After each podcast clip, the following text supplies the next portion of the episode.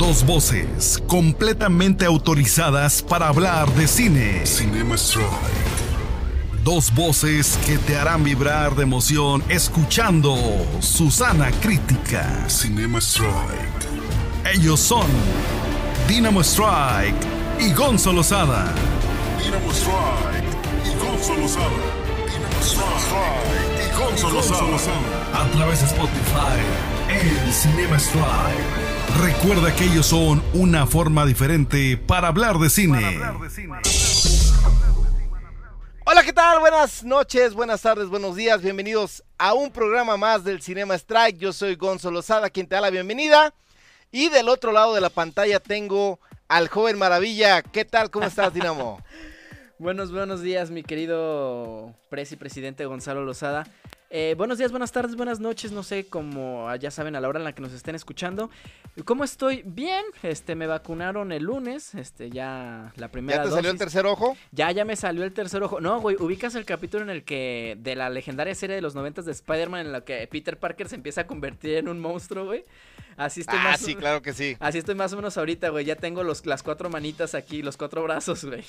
Perfecto. Este- Todo normal, güey, todo normal. Sí, todo normal, güey, todo normal, este, y también pues de- desvelados, güey, porque tanto tú como yo pues vimos lo que pudimos, obviamente, nuestra heroica selección olímpica cayendo ante Brasil en penales. Fíjate, güey, que mi- me, me acordé en la madrugada de cuando me paraba a ver los partidos de la selección mexicana en Corea-Japón en el Y- 2002. Claro. Y hice un comparativo como de morro.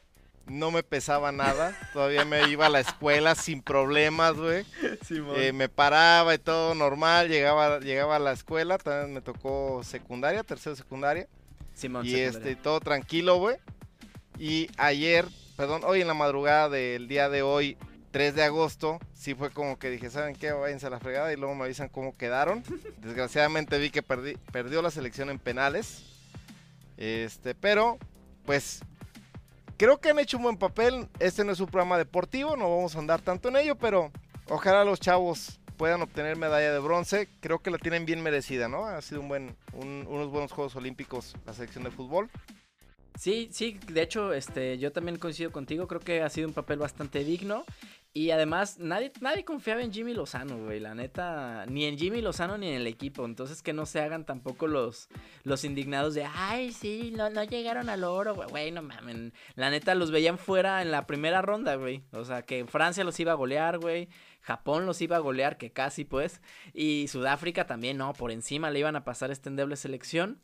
Pero sí, y además esperemos que esta base sí no se nos pierda, este, como pasó con los muchachos de, de Londres, este, porque van a ser la base para, para el Mundial de México, güey. Bueno, te voy a repetir, ya sería andar mucho en detalles, pero si algo, en algo somos expertos aquí es en echar a perder a las juventudes. Entonces no esperes nada, no esperes nada de eso, Dinamo. ¿Qué tal? ¿Cómo te fue el fin de semana? A ver, platícame qué. ¿Qué, qué tenemos para el día de hoy, No. mi estimado Strike? Precia, a ver, vamos a entrar, vamos a entrar en materia. Eh, vamos a aclarar que nuestro primer punto va, va a ser con spoilers. Entonces, si no has visto la serie que está en Netflix de Amos del Universo, o mejor dicho, AMX con X, ya sabes, en lugar de, de la O, del universo. eh, Ames, a- Ames, Ames. Ames, ajá. Ames del universo. Entonces, deja este programa para la próxima. Porque vamos, vamos a dar spoilers a diestra y siniestra. Y si estás dudoso, que digas, ah, no sé por dónde, a lo mejor este, sí, no. Pues no me importan los spoilers, quiero ver qué opinan para ver si me animo o no. Pues adelante, ¿no? Entonces, eh, Prezi, igual que con Space Jam, güey. Voy a dejar que tú nos des las pautas y como siempre eres, eres el que el que mueve la- el que patea la bocha, el que el que da juego, la pelota siempre al Prezi, ¿no? Así que A- aquí jugamos de 10. Ajá, Aunque aquí- en el campo jugamos de centrales, aquí jugamos de 10. así es. bueno, pues échale, échale, vamos Hermao, empezando échale. en materia. A ver, vamos por aspectos técnicos, mi estimado Strike. La Adelante. animación, excelente. Eh, ahí sí. No, no, no. no tengo queja alguna. Creo que en la parte de hasta de la de la conceptualización de los personajes, creo que es una madurez necesaria Sí.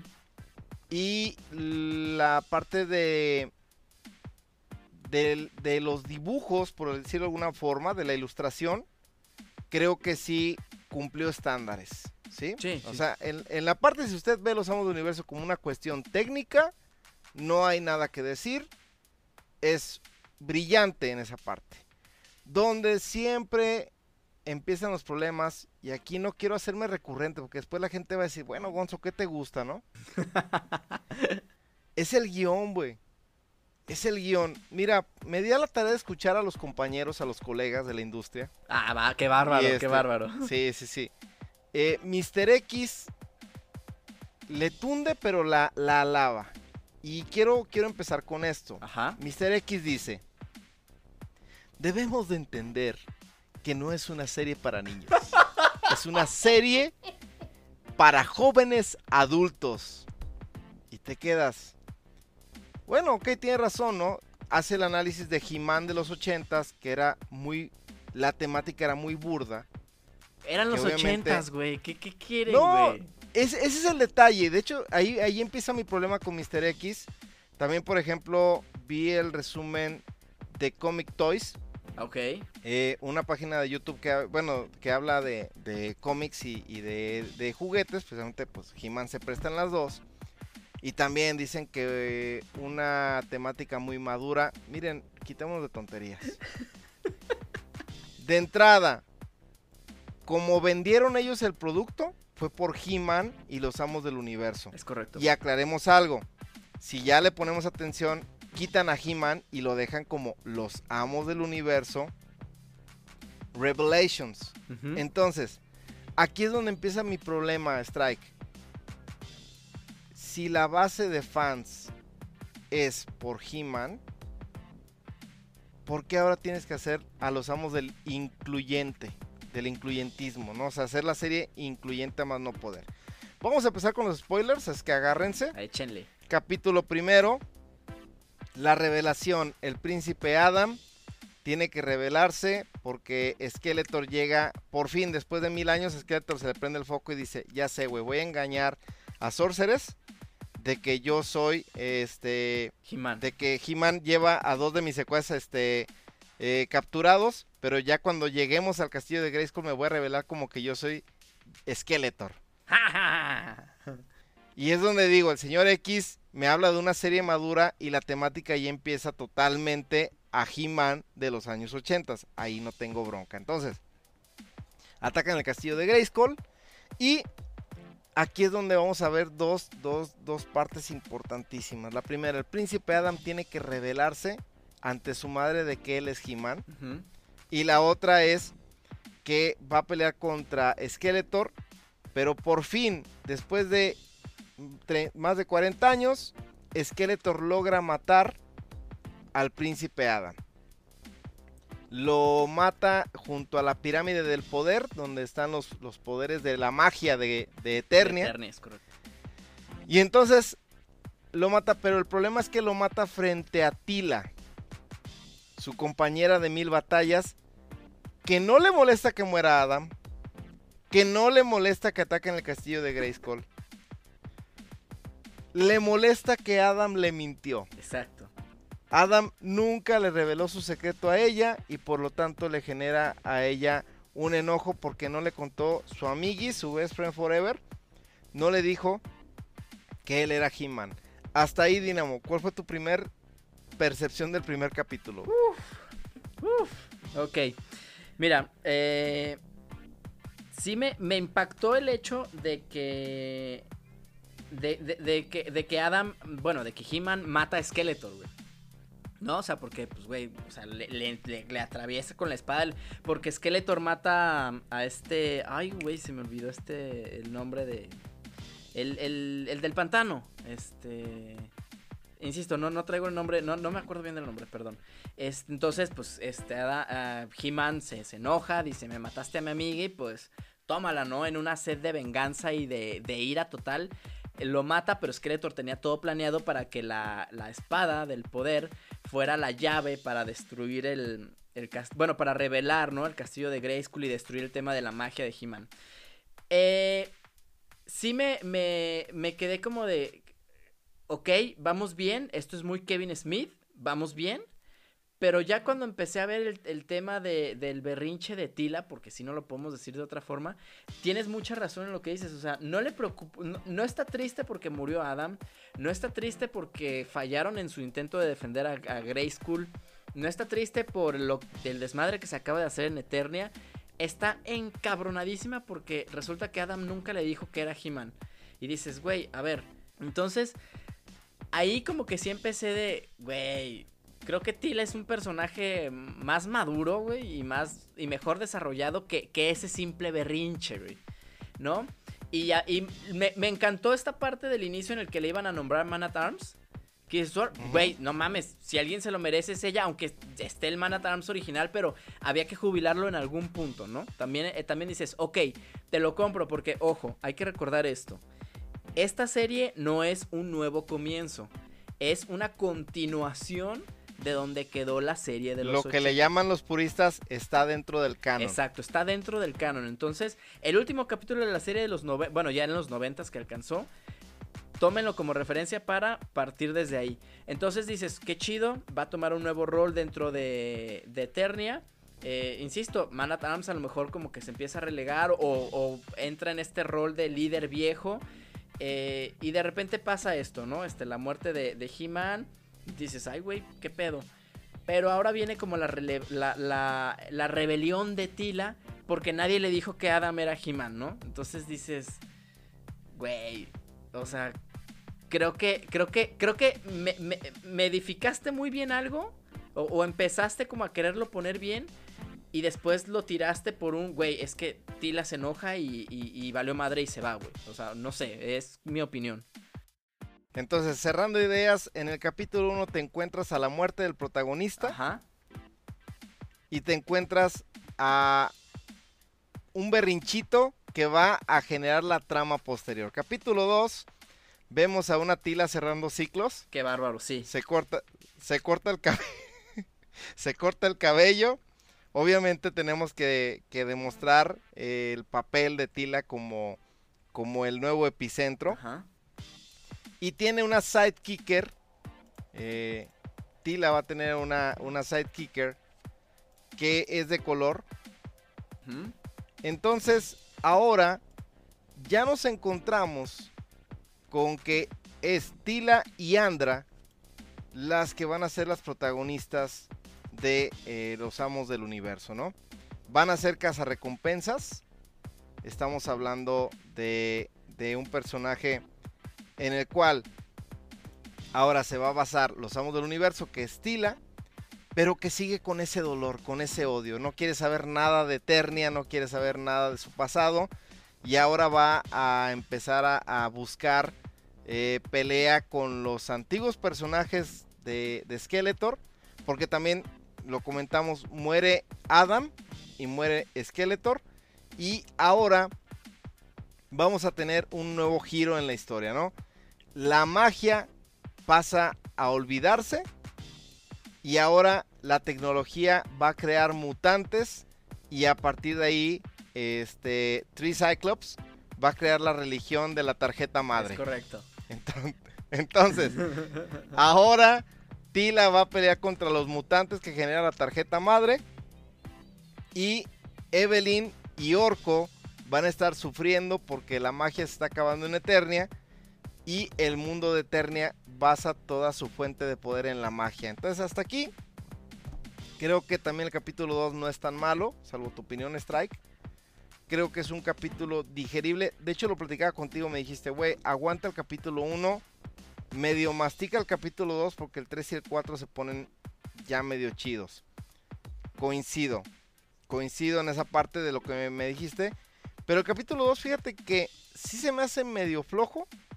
Pero ok, fue como darle la oportunidad, ¿no? De, ok, a ver, platícame qué, qué viene. Como que para mí fue eso, pero sí, yo estaba que reventaba en esa parte. Sí, de hecho, este, como, como dices, ¿no? Este Tila nos muestran ya este cambio radical de, de look y todo. Obviamente, pues no hay que, no hay que aclarar el, el peinado que se hace Tila, ya saben, el rapado de la, la mitad de la cara rapada.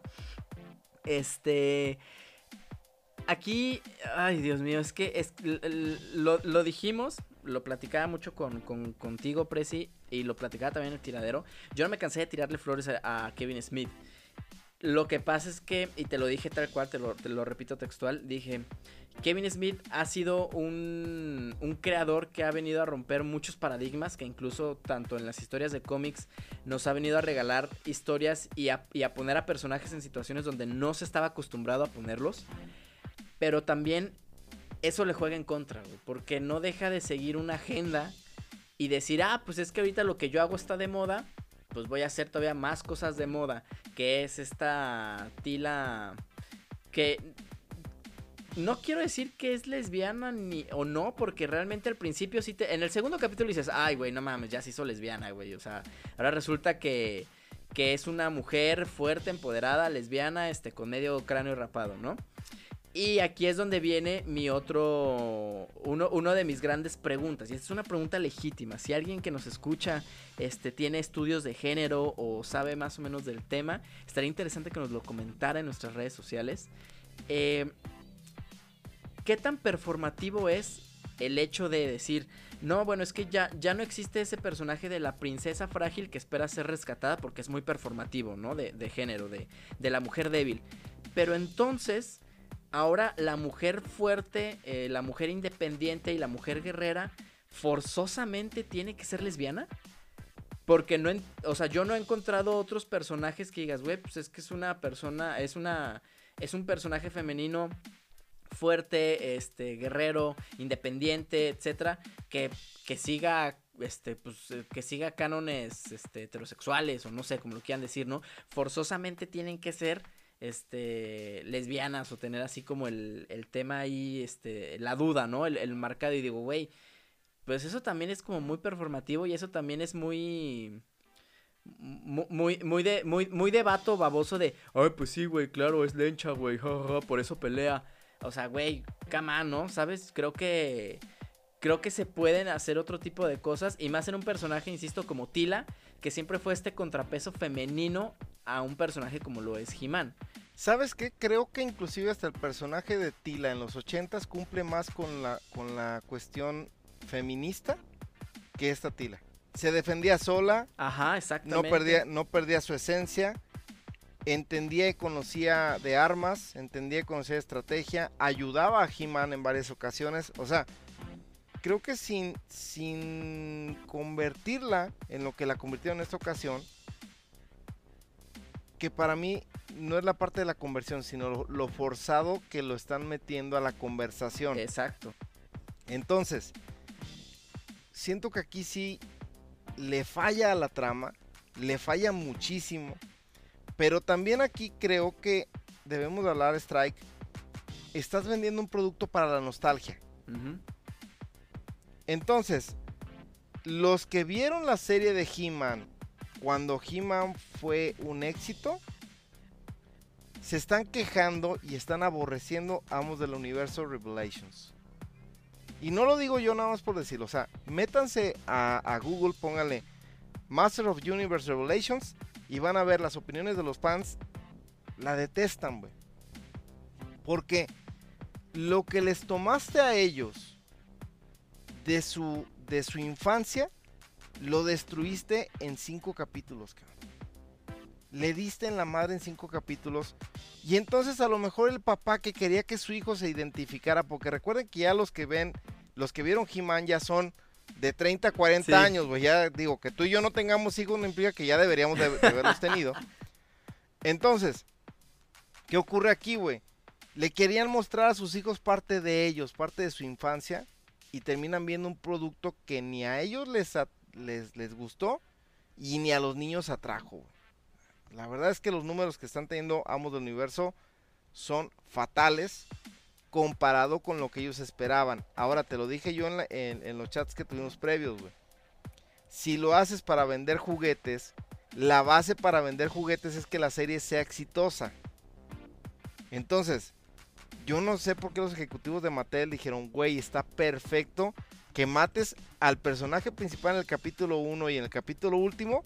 Y así vamos a vender un chingo de He-Mans, güey. Porque los niños no van a saber ni quién es He-Man y van a comprar un chingo de He-Mans, güey. Claro. No, mira, fíjate que, mmm, digo, retomando el tema de, del, del episodio, creo que tiene buenas bases, güey. O sea, realmente Sí, sí, sí, me, sí, insisto, como dices, estas cosas forzadas, güey, de que a huevo, güey, tiene que, que haber, este, ciertas conductas de los personajes, y dices, güey, neta, neta, no mames, ya traías una serie, exacto, como tú lo mencionas, ya tenías un bagaje bastante rico, y nada más tenías que darle pinceladas.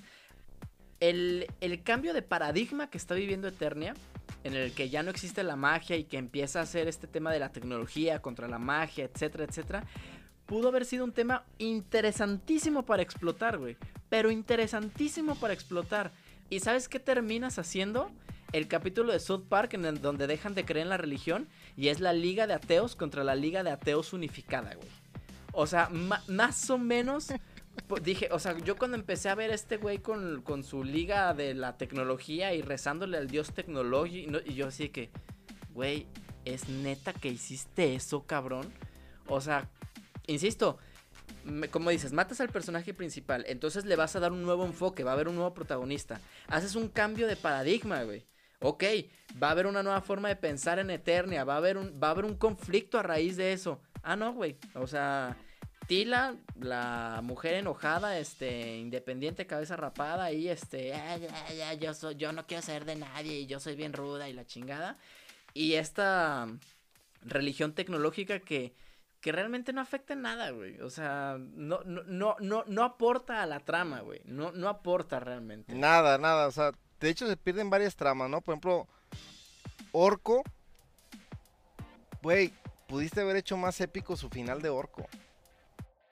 Sí, es que está muy, muy acelerado, güey. Muy acelerado a, mi, a mi manera de Demasiado, demasiado. O sea, Orco es un personaje que, ok, era el elenco cómico en He-Man de los ochentas pero la gente lo quería, quería mucho a Orco. Y aquí, y aquí le das un final como que, ah, se murió. Casi, casi como mencionaste y profesando a South Park, Dios mío, mataron a Orco.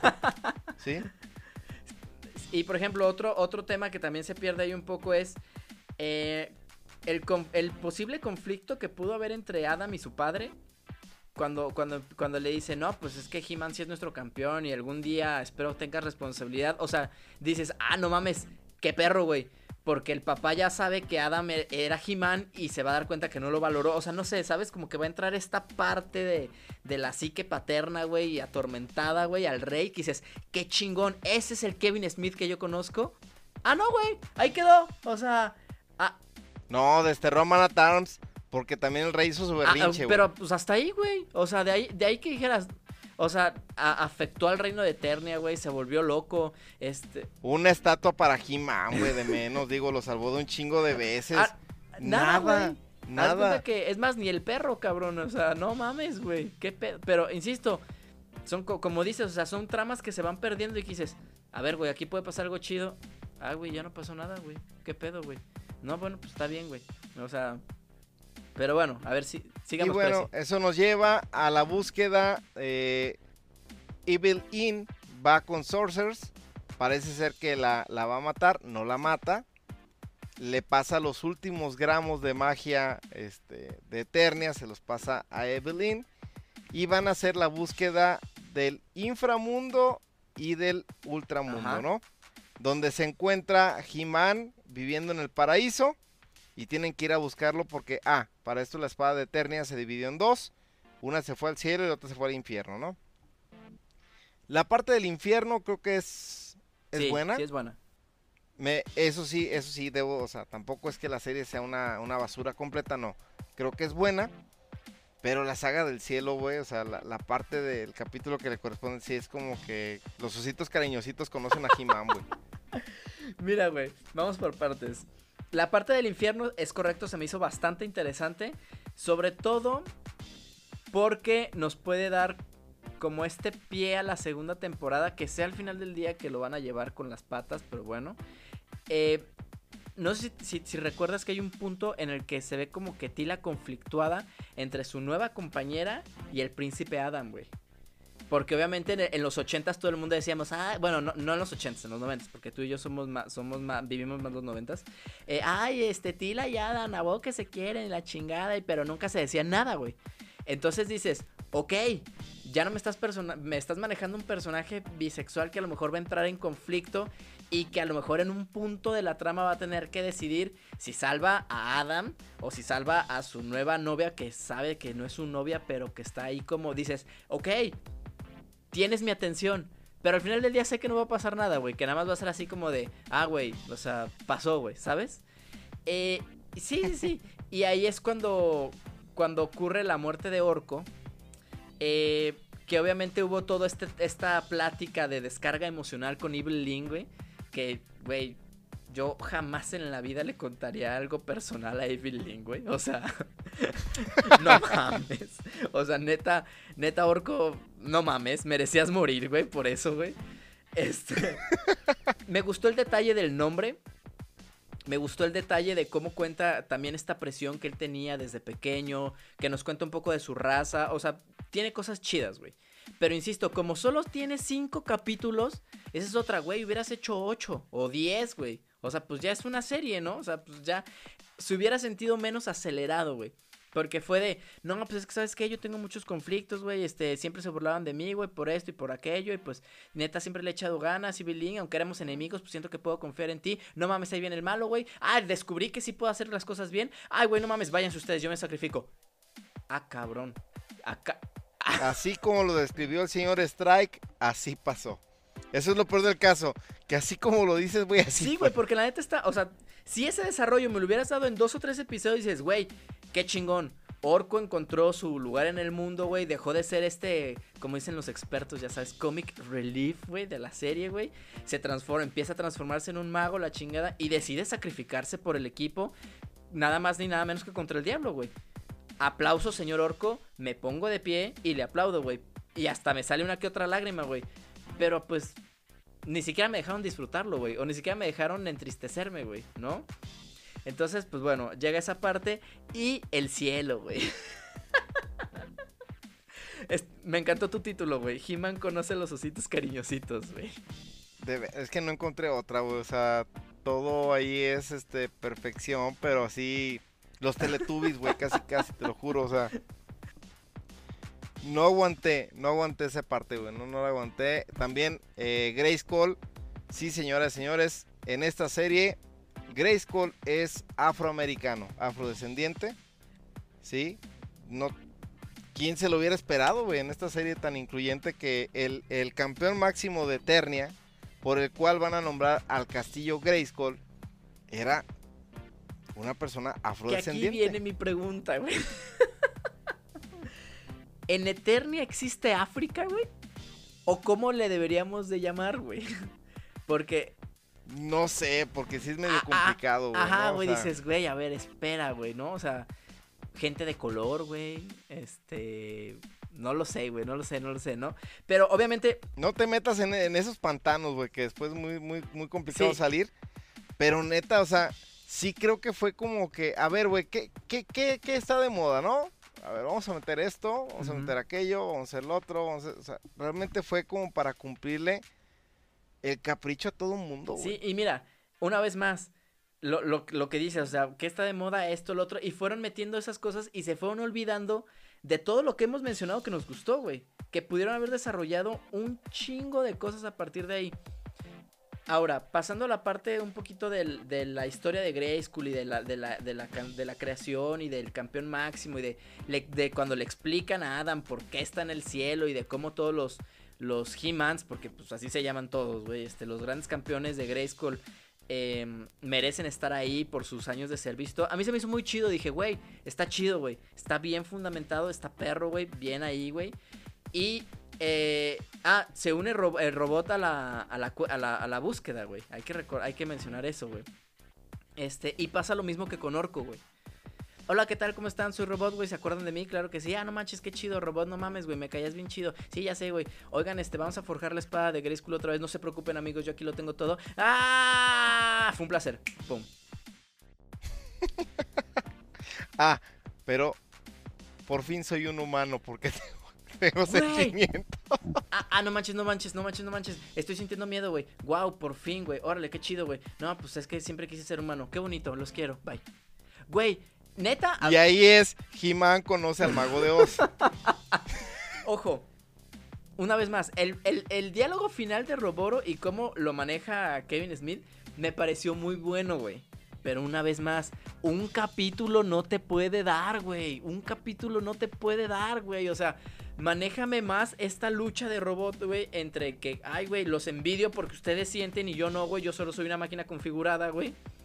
Y entonces ya entiendes, güey, por qué Robot muere feliz, güey. Porque siente miedo, güey. O sea, dices, güey, no mames, o sea.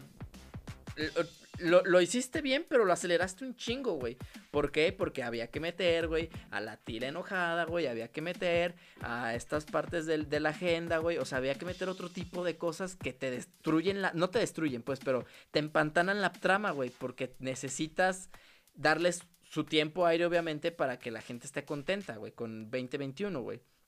Entonces, pues sí, Robot muere, pero logra forjar la espada de Grayskull. O sea, ni siquiera eso se ve épico, como que dices, güey. Acabas de forjar otra vez la espada de Grayskull, güey. No son enchiladas, güey. Y lo hiciste como, ah, güey, la forjó, güey. La forjó. Ah, no mames. Chid. Como palomitas del Oxxo, ¿ah, güey. La, la metimos y tres minutos y ya salió la, la espada, Ajá, güey. o sea, ah, no. Pase a pagar a caja. Eh, exacto, güey, así que, ay, güey, pues lo vamos a extrañar, ¿eh? Pero bueno, luego, a lo mejor luego lo arman otra vez. Y se van, güey. Y dices, hijos de su pinche madre, güey, neta, neta no mamen. Pero, pero bueno, la espada de Eternia finalmente vuelve a estar forjada. Y también me gustó este detalle. Cuando le dicen al príncipe Adam, güey, puedes volver a la tierra, güey. Digamos que tienes una, vida extra, güey, ¿no? Por ser el campeón de, de, de Eternia, güey. Puedes volver a Eternia, güey. Pero si te vuelven a matar, güey, o cuando te mueras, pura madre que vas al cielo, güey. Estás condenado a ya podrirte como, cual- como cualquier mortal, cabrón. Eso se me hizo muy chido, güey. Porque Adam ahí lo haces a tu personaje tomar una decisión madura, güey. Y una decisión compleja. Eso para mí, o no sé cómo lo veas tú, yo sí lo vi como, ah, güey.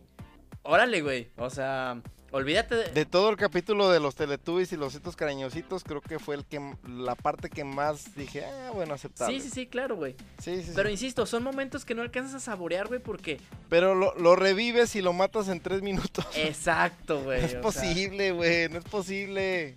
Sí, porque ya llega esta parte épica en la que Adam llega, güey, con la espada de Grayskull, güey.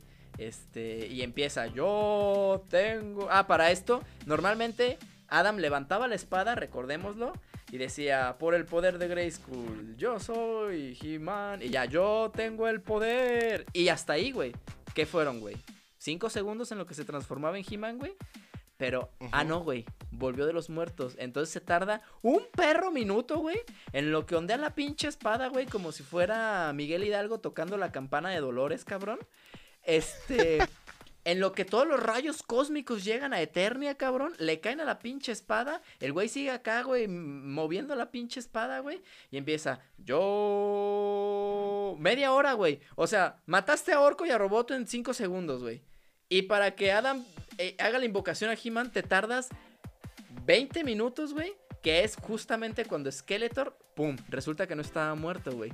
Se había Andaba de andaba de parranda, güey. Y aparece justo cuando dice, yo tengo, pum, güey. Que me lo apuñalan al príncipe Adam, cabrón. No mames, güey. No mames, güey. Neta, no mames, güey.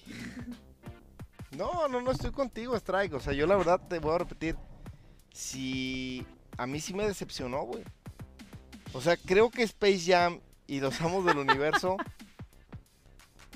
tenían algo contra mí en julio, güey. O sea, como que dijeron, vamos a hacer que el Gonzo tenga el peor mes de series con esto, güey. Series y Series y películas. películas. Muy, muy mala, la verdad, muy mala. eh, muy mal constituida o configurada. Exacto. Porque ya lo dije, o sea, hay cosas rescatables, pero creo que sí está muy al vapor, muy a las carreras. Y la verdad es que no, no cuaja, güey. O sea, como que no, no encuentra su lugar. O sea, yo defino a los amos del universo Revelations como no encuentran su lugar. Tal cual, güey. Tal cual. Y, y digo, para acabarle de chingar, nos quieren dar como este final. mm, este, ya sabes, ¿no? De que no mames, ¿qué va a pasar? Skeletor toma la espada del- de Grayskull, güey. Y pues dice, yo tengo el poder. Finalmente lo logra el hijo de puta, güey. Y se transforma en un super mega eh, Grayskull, no sé, güey, ¿no? Algo así raro. Que es a lo que, a lo que vamos ahora, güey. ya sabemos qué va a pasar la siguiente temporada, güey. No sé si maten a Adam o no, güey. Pero de que ya no va a ser He-Man, ya no va a ser He-Man, güey. Todo va a caer en las manos de Tila, güey. Y que Dios, y, y estamos seguros, güey, que Tila en algún punto va a agarrar la espada de Grayskull, güey. Y se va a convertir en la siguiente She-Man, güey. Que, ojo, tampoco es nada nuevo, güey, porque ya había una She-Man, güey. Shira. Ahí está, güey. ¿Ves? O sea, también, también me dices, güey, no te hagas el, el posmoderno, cabrón. O sea, son cosas que ya tenías, güey. Úsalas correctamente, güey. Nada más, güey. O sea, ¿de qué me vas a hablar? Ah, porque también yo me puse a leer críticas de, de esta serie. Y hubo güeyes que no se fueron tanto a criticar a la serie, sino como los, ya sabes, ¿no? La generación de concreto y los boomers y la chingada están molestos por un producto tan pésimo como lo fue He-Man. Insisto, la serie fue en los 80s, inicios de los 90s. Cumplió con lo que se esperaba de la serie, güey. O sea, tampoco queramos. No, o sea, y, y ojo. Cumplió, pero también tenía personajes femeninos, como tú lo mencionas, bastante fuertes. Tila, tú y yo sabíamos que Tila rompía culos, güey, desde que, desde, sin necesidad de que hicieran esta serie, güey. ¿Sabes? Como tú lo mencionabas anteriormente, era hasta le sacaba las papas del fuego a He-Man, güey. Y Shira, güey, pues era una, era una mujer que tenía la espada del poder, cabrón. O sea, ¿qué le juegas al pinche... ino- Evelyn también, Evelyn, güey. güey, no mames, güey. Sorceress. O sea, de hecho, Evelyn pe- pendejeaba a Skeletor, cabrón. O sea, y so- Sorceress, güey, no mames. Yo me acuerdo, los, los pocos recuerdos que tengo de Sorceress, yo decía, no mames, qué chingona es, güey. O sea, qué chingona es, güey, en serio, güey. Entonces, dices, ¿por qué le juegas al innovador, güey, en una serie que ya tiene pautas así, güey? ¿No? Mira, Strike, valdría la pena hacer un, un programa especial de por qué ahora ya, y, y lo hemos hablado mucho aquí en Cinema Strike, güey, mucho hasta el cansancio. ¿Por qué algo que ya está hecho, preestablecido, tienes que renovarlo cuando no fue creado para estos tiempos, güey? ¿Por qué no te pones a crear algo nuevo? Y no es mentalidad boomer, no es mentalidad de concreto, a ver. Volvemos al punto. Si ya está hecho, porque fue para generaciones de ese momento. Exacto. No tienen que ser atemporales, no, tienen que, no tienes que traerlos del pasado al presente. Desarrolla una idea nueva para estas generaciones, güey. Hay productos muy buenos, por ejemplo, Padrinos Mágicos, que a lo mejor en un futuro los vamos a ver y vamos a decir, no mames, ¿cómo veían esto los morros? Bob Esponja, eh, iCarly, eh, Victorious, o sea, ha habido productores que han hecho cosas para esta generación que han sido muy buenas. ¿Por qué traer lo que en aquel momento ya se hizo, ya estableció y ahora darle al catre? Porque yo así lo llamo, la neta. Sí, sí, sí, a lo mejor van los que lleguen a este programa me digan, güey, neta, ¿qué, qué boomer te escuchas? Perdón, pero yo más bien soy de la idea de crear, no tanto renovar, ¿sí? Desarrolla para que haya un nuevo consumo. Sí, insisto, sí, lo, lo- o sea, como dices, podremos aventarnos todo un programa hablando de esto. Y también, yo también soy muy fan de, de- de lo que dices, de crear, crear, crear. E insisto, yo, yo no entiendo por qué todo este, o sea, sé que, sé que los- el público en general no está acostumbrado a ver este tipo de personajes. Pero lo que, el ejemplo que siempre he puesto este, de, de los cómics. Viuda Negra, Black Panther, Luke Cage, son personajes que ya existían, que ya eran minorías, que eran este, que tenían este, que eran visibilizadas a través de las páginas. Que nadie leyera cómics o que fuera algo de, de oh, qué teto, güey, yo leo cómics, o que fuera un motivo de burla, es muy diferente. Pero realmente no es, o sea, nadie está descubriendo el hilo negro, perdón que lo diga, o sea, y no es un- una cuestión de inclusión ni de ni de tolerancia ni de nada, pues a- adelante, insisto, yo he leído y he visto estos personajes desde que tengo uso de razón. Entonces, por jugarle al innovador se dejan perder muchas cosas, porque ya lo mencionamos, tiene puntos eh, tiene puntos claves que son que son muy buenos, que insisto que yo cuando lo- los vi dije, "Ese es Kevin Smith, güey. Desarrollalo." Ay, cabrón. No, bueno, pues ya sigue con, con Tila, güey, ¿no? Y su, su pedo ahí, güey. Ok, pues chido, güey. Güey, no mames, este punto está buenísimo, güey. Desarrollalo. Ah, no, güey. Este, ya, este, ya tuvo que terminar, güey, porque pues hay que poner, este, a la sidekick, güey, ¿no? Güey, este punto es bueno, o sea, cosas así que como dices, tomó, tomó, según él, este, eh, cosas para complacer a la agenda moderna y, y, descuidó, descuidó la trama. Entonces, es- vamos a ver qué va a pasar. Al final del día, va a haber una segunda temporada y yo la voy a ver para que, para que me, me- hago el exquisito y para que les miento. Entonces, pues ya tendremos nuestro reporte también.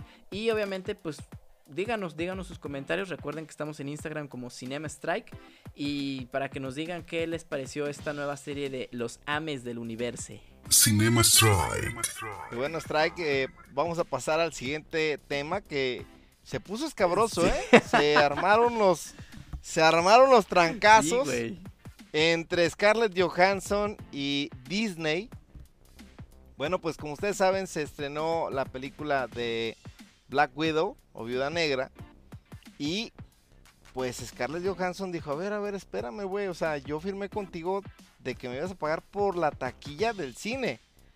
Lo de que la ibas a presentar en plataforma venía después, en otro contrato que tendría que yo haber firmado contigo. Entonces, ya demandó Scarlett Johansson y Emma Stone, la protagonista de, de Cruella, también dijo, a ver, a ver, a ver, espérame, eso está interesante. ¿Cómo está tu rollo? Porque también a mí me la jugaron igual. Se pasó de lanza el ratón, se pasó de lanza Scarlett. ¿Cómo lo ves tú, mi estimado No, güey, yo. Mira, en- sin, sin, sin ser abogado y sin, sin conocer como a fondos los, los detalles legales del contrato. Si te dicen, güey, te voy a pagar por taquilla, este, obviamente por el streaming no, pero no te preocupes, ya que salga de taquilla yo la estreno en streaming, ¿no? Ay, ¿qué crees, Scarlett? Pues es que la, la pandemia nos golpeó bien cabrón, güey, y la tuvimos que estrenar en simultáneo. Pues ahí sí dices, güey, son mamadas. No me sorprende, güey, del ratón no me sorprende nada, güey. Así, nada, güey, nada, nada, güey, neta, güey. Y se suma, está muy interesante porque se suma la, la, la demanda y, el, y la posible segunda demanda de Emma Stone con el hecho de que los cines, la industria del cine, se ha estado quejando amargamente con Disney por el tema de los estrenos en simultáneo. Que le dicen, güey, entiéndelo, te estás partiendo la madre solo, güey. Y nos estás partiendo la madre a mí. Y al final del día, son los cines, güey. O sea, no necesitas, pues, pero no hay nada como ir al cine. Es una experiencia, güey. Es una experiencia que no tienes en casa. Por más cómodo que sea, por más lo que sea, es una experiencia que no se pierde, güey. Y que no creo que se pierda, güey. Eh, está, insisto, está muy interesante el tema. Vamos a ver, porque yo a ese tipo de corporaciones, güey, Disney, este, Netflix, lo que sea, los veo como las hidra, la hidra de mil cabezas, güey. O sea, no, no, no sabes ni por dónde llegar. Y hay que, hay que, hay que mencionar casos. Tú también tenías un caso ahorita, este, lo, lo- comentamos. Eh, de, este tipo de, contratos que, firman los actores, que es de, ¿sabes qué, güey? A lo mejor si me vas a pagar 100, no me pagues 100, güey. Págame 20. Pero yo me quedo con tanto porcentaje de las taquillas. Entonces, eh, tú como actor le estás apostando al éxito de tu película eh, junto con este las personas que, están produciendo y que pu- pusieron bar. O sea, te estás, pues, te está- estás poniendo tu talento en empeño, digámoslo así, ¿no? Un caso que, que eso no, este, fue Danny DeVito y Arnold Schwarzenegger en la película de Gemelos, que cuando firmaron su contrato ha sido el contrato, ha sido el contrato más bajo que han firmado los dos. Este, que obviamente tampoco fueron tres pesos, pues, pero para un actor, para actores que en ese momento estaban de moda y, y del calibre que eran, pues era una baba lo que les habían pagado. Y mucha gente de la industria dijeron, güey, neta, esa pinche película no va a pegar, no mamen, güey, ¿por qué? O sea, güey, ¿quién, va a ver una película en la que eres gemelo de Arnold, cabrón? O sea, no mames, güey. Y pues toma la cachetón que ha sido la película que más dinero les ha generado a los dos. Y estás hablando con un cabrón que ha hecho como 37 mil películas de Terminator, güey. Entonces, ellos fueron como los primeros en dejar un... un un, un, un estatu- un, ay, ¿cómo se llama? Eh, un precedente en el tema de decir, a ver, güey, yo no te voy a cobrar tanto, tú haz la película y ya que salga en cines, estoy seguro junto contigo que va a ser un éxito y de ahí voy a sacar el resto de mi varo. Entonces, muchos actores empezaron a hacer ese tipo de, de, de- riesgos, por decirlo de alguna manera, y tú tenías otro caso también, Presi. Mira, yo lo vi esto en el documental que estaba en Netflix, que se llama Ciudad de Dios 10 años después. Ahí, por eso, por eso se llama Ciudad de Dios 10 años después, güey. Hablan del éxito de la película, cómo se dio y todo, pero también abordan a los personajes y de cómo les cambió la vida a Ciudad de Dios. A unos para bien y a otros para muy mal. Lo explico. Resulta ser que el director de Ciudad de Dios habla con ellos y les dice, bueno, este, hay esto. Tenemos la opción de, este, de, pagarles un, salario por, por actuar. Y la otra es que les puedo pagar yo con este con porcentaje de la película. Lo que se gana de la película, en ese porcentaje lo que les voy a dar a ustedes. Hubo actores que accedieron y dijeron, excelente, güey, a mí págame con, con, con acciones, por decirlo de alguna forma, con porcentaje. Y hubo otros que les pagaron 5 mil y 10 mil dólares. Recordad que Ciudad de Dios es una película sui generis del de, eh, director Fernando Meireles, porque él tomó a personajes reales de las favelas de Brasil y los convirtió en estrellas. Después de esta película los convirtió en estrellas. Entonces, era gente de bajos recursos, era gente pues que no tenía una proyección de negocios, por decirlo de una manera, se deslumbró con 5 mil y 10 mil dólares, se lo dilapidaron en alcohol, en drogas y quedaron todavía peor de cómo iniciaron la película. Y los otros que accedieron a recibir regalías a partir de, del porcentaje de la película, pues se hicieron multimillonarios, ¿no? Mira, esos contratos no son raros ya en la industria. Porque, por ejemplo, si yo soy Robert Downey Jr. Ajá. y entiendo, ojalá fuera, güey, pero no. Y entiendo que mi personaje Iron Man es un personaje indispensable para todo el universo Marvel y toda la cuestión que eso conlleva, pues digo, Pecado sería que no le sacara jugo y no le dijera a Disney, oye, de tus ganancias de taquilla me corresponde el 1, 2, 3, 4, 5%. No creo que el ratón les dé No, más, güey, güey. y con eso basta, güey. Pero con ese porcentaje es para que Robert Downey diga, ok, ahora sí, vámonos, ¿no? Tranquilos.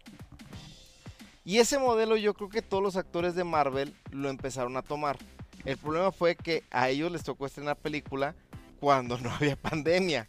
Entonces, Scarlett Johansson le retrasaron, le retrasaron su película y dijeron, güey, ya tiene que entrar. Lo que hablamos la vez pasada, inclusive hasta queda atemporal ya al universo Marvel Sí. que, que traías. Entonces, ella, yo ahora la- la- lo- la- no la veo como actriz, la veo como una empleada, ¿no? Es el contrato de tu vida, güey. Es el contrato que va a asegurar a tus nietos y bisnietos y tataranietos. ¿Y te lo echa a perder Disney? Yo sí, aquí me pongo desde un punto de vista laboral. Creo que el ratón sí se pasó de lanza. Y en un... En México esto no Ah, llegaría no, a ningún no lado. procede, güey. No, no, no. ¿Qué pasó, güerito? Pero, pero, pero en Estados Unidos, que es un país de demandas, no de leyes, de demandas, creo que tiene un sustento bárbaro, güey, y muchas posibilidades de ganar.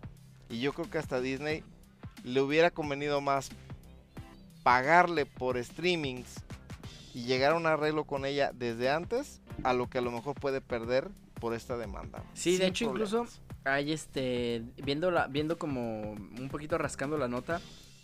Mencionan que es culpa del anterior CEO de, de Disney. Que fue el que. Bueno, no, más bien del nuevo CEO de Disney. Que porque el anterior hubiera manejado las cosas de otra manera. Pero que al parecer Scarlett sí les dijo: Oigan, ¿por qué la estrenaron?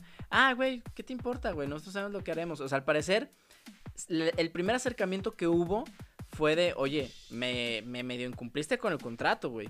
Entonces, ¿qué vamos a hacer al respecto para no para evitarnos pedos? Como dices, Estados Unidos es un país de demandas. Y que la reacción fue de, ¿qué, güey? Soy Disney. ¿Qué vas a hacer, güey? ¿Sabes? Entonces, eso fue lo que terminó de prender la mecha y que Scarlett realmente dijera, ¿saben qué? Pues los voy a demandar y tremenda demanda les voy a pegar. Que, que, que gane, que no gane, que no lo sé, güey, no lo sé. Y mira, al final del día también era su, última película con Marvel, güey. Así que, pues, ¿qué más puede perder, güey? ¿No? Este, si gana, pues ya, este, como dices, asegura el futuro de, de varias generaciones de su familia.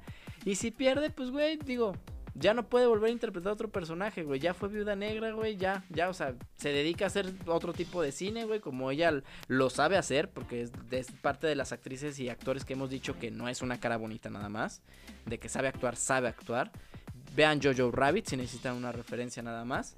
Entonces, entonces, pues bueno, vamos a ver qué sucede. Va a estar interesante, ¿eh? Va a estar interesante y sobre todo, eh, va a estar interesante en, el tema de la industria, a ver qué tipo de nuevos contratos se, genera, se generan, qué tipo de nuevos arreglos se hacen, eh, el streaming, eh, porque digo, hay algo muy claro. En una plataforma como Netflix, por ejemplo, pues o sea, tú entras a Netflix y ya es como de que, ah, güey, pues sí, tu documental es un éxito o tu película, pero pues no te voy a pagar por streaming, güey. O sea, yo te, tú, tú eres parte de mi contenido, güey.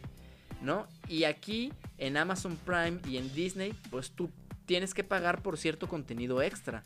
Entonces, vamos a ver cómo se da la repartición ahí. Vamos a ver cómo se maneja esto nuevo porque pues es, es, más o menos como en la industria de la música, pues. O sea, subes tu tema, a, tu tema a, Spotify y Spotify te da 30 centavos de dólar por reproducción. ¡Yippee, güey! O sea, entonces, vamos a ver, vamos a ver laboralmente cómo se maneja y como dices, como una empleada y como todo, pues se sintió defraudada y se sintió incumplida en su contrato. Y la demanda y todo el desarrollo va a estar interesante. Y a ver si M. Stone no se suma también y a ver los nuevos actores que se acerquen a Disney de que, ay, güey, pues yo voy a hacer una película de los Avengers o de, o de Marvel, pues, güey, mis contratos va, mi contrato va a ser así, así, así, asado, y a ver qué tanto entorpece o nos priva de ver ciertas caras dentro del universo del ratón Miguelito. Pues se vislumbra que va a ser un buen pleito, algo así como el Paqueado Márquez, nada más no sabemos quién va a ser Pacquiao en la cuarta edición. Híjole. Entonces, eh, entonces este, pues va a ser ahí un duelo de titanes, ¿no? El ratón con todo el potencial económico y Scarlett con todo el potencial legal y moral. Bueno, pues hasta aquí hemos llegado, señor Strike. Una edición más del cinema. Muchas gracias. ¿Nos recuerdas tus redes sociales, por favor? Claro que sí, este, mis redes sociales es estoy en Instagram como dinamo.strike. Recuerden que el programa también está en Instagram como cinema.strike. Eh, Prezi, eh, tus redes sociales, échale. Arroba gonzo-losada, saben que me encuentran en Twitter y pues ahí están. Muchas gracias. Si llegas hasta aquí, vales mil. Y bueno, si nos, si lo escuchaste en el carro, en el gimnasio, en la regadera, en la alberca, en el club privado, haciendo deporte, donde quieras, no te preocupes, muchas gracias. Yo soy Gonzalo Lozada, él fue Dinamo Strike y te decimos adiós. Esto es Cinema Strike. Cinema Strike. Una forma diferente para hablar de cine. Cinema Strike.